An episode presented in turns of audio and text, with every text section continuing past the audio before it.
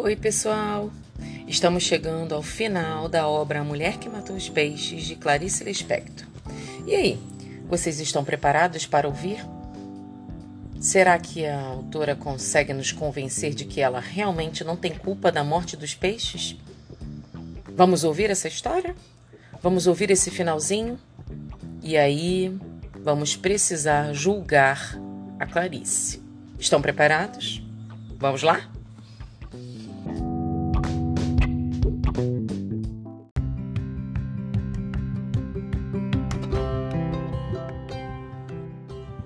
Falarei sobre uma coisa muito boa, sobre uma ilha. Vocês gostariam de ter uma ilha só para cada um de vocês e para os seus amigos? Eu gostaria muito e não tenho. Mas uma amiga minha comprou uma ilha só para ela e os amigos descansarem. Vocês sabem bem o que é uma ilha? É um pedaço de terra cercado de água por todos os lados. Eu queria que vocês fossem fazer uma visita comigo à ilha da minha amiga.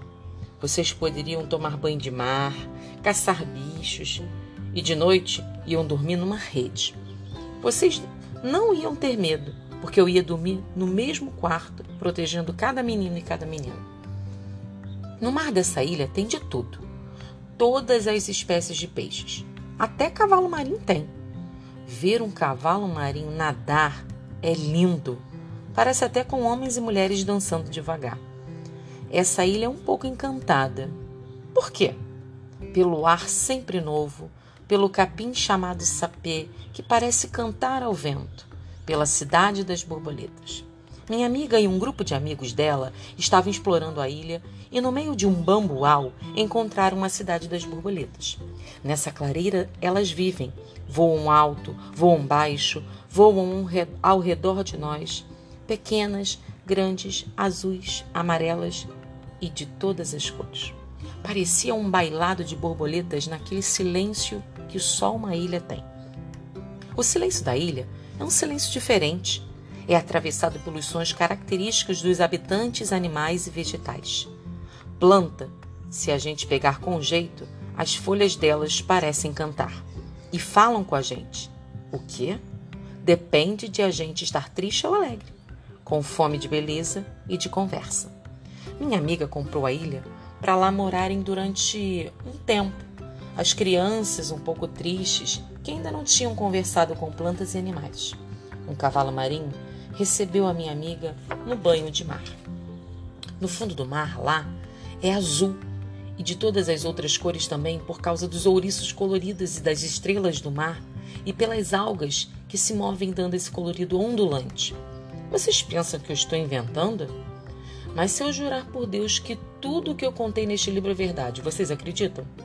Pois juro por Deus que tudo o que eu contei é a pura verdade, aconteceu mesmo. Eu tenho respeito por meninos e meninas e por isso não engano nenhum deles. Bem, obrigada por terem acreditado em mim. Não gosto de passar por mentirosa. Além dos cardumes de peixes pequenos e grandes, no mar da ilha também tem cardumes de botos ou delfins.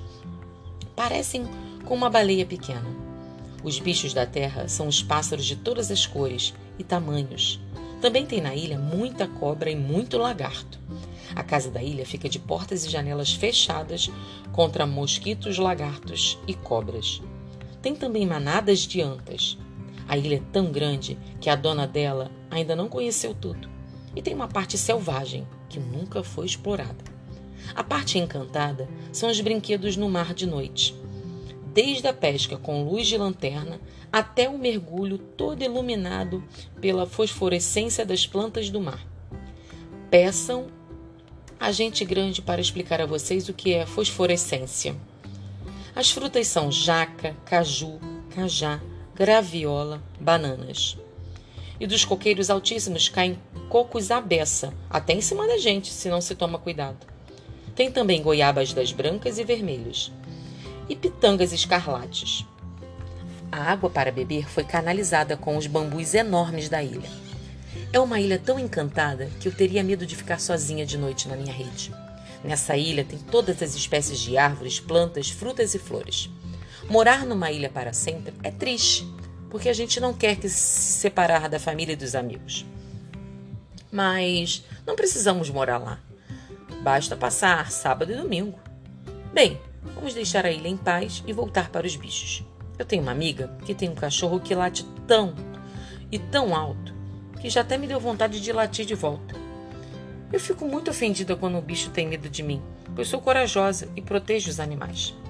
Quem de vocês tiver medo, eu cuido e consolo, porque sei o que é medo que as crianças têm, porque já fui criança.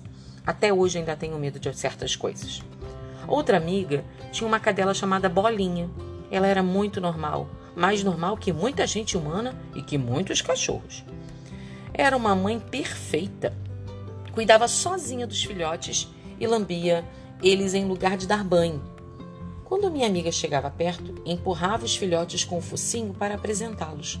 Bolinha ensinava os filhos a correr e a brincar. Era muito sensível e um pouco nervosa. Percebia longe a chegada de pessoas. Quando as pessoas estavam zangadas, ou ela fazia alguma coisa errada, encostava-se contra a parede e ficava de lá olhando muito sem jeito. De cavalo não tem nenhuma história para contar. E é uma pena, porque cavalo é um animal de grande beleza. Bem, agora chegou a hora de falar sobre o meu crime. Matei dois peixinhos. Juro que não foi de propósito. Juro que não foi muito culpa minha. Se fosse, eu dizia. Meu filho foi viajar por um mês e mandou-me tomar conta de dois peixinhos vermelhos dentro do aquário. Mas era tempo demais para deixarem os peixes comigo. Não é que eu não seja de confiança, mas é que eu sou muito culpada, porque também escrevo histórias para gente grande. E assim como a mãe ou a empregada esquecem uma panela no fogo, e quando vão ver já se queimou toda a comida, eu estava também ocupado escrevendo história e simplesmente fiz uma coisa parecida com deixar a comida queimar no fogo. Esqueci três dias de dar comida aos peixes. Logo aqueles que eram tão comilões, coitados. Além de dar comida, eu devia sempre trocar a água do aquário para eles nadarem na água limpa. E a comida não era qualquer uma, era comprada em lojas especiais. A comida parecia um pozinho horrível, mas devia ser gostoso para peixe, porque eles comiam tudo. Devem ter passado fome igual a gente. Mas nós falamos e reclamamos, o cachorro late, o gato mia, todos os animais falam porções. Mas o peixe é tão mudo como uma árvore e não tinha voz para reclamar e me chamar. E quando fui ver, estavam parados, magros, vermelhinhos e, infelizmente, já mortos de fome. Vocês ficaram muito zangados comigo porque eu fiz isso? Então me deem o perdão.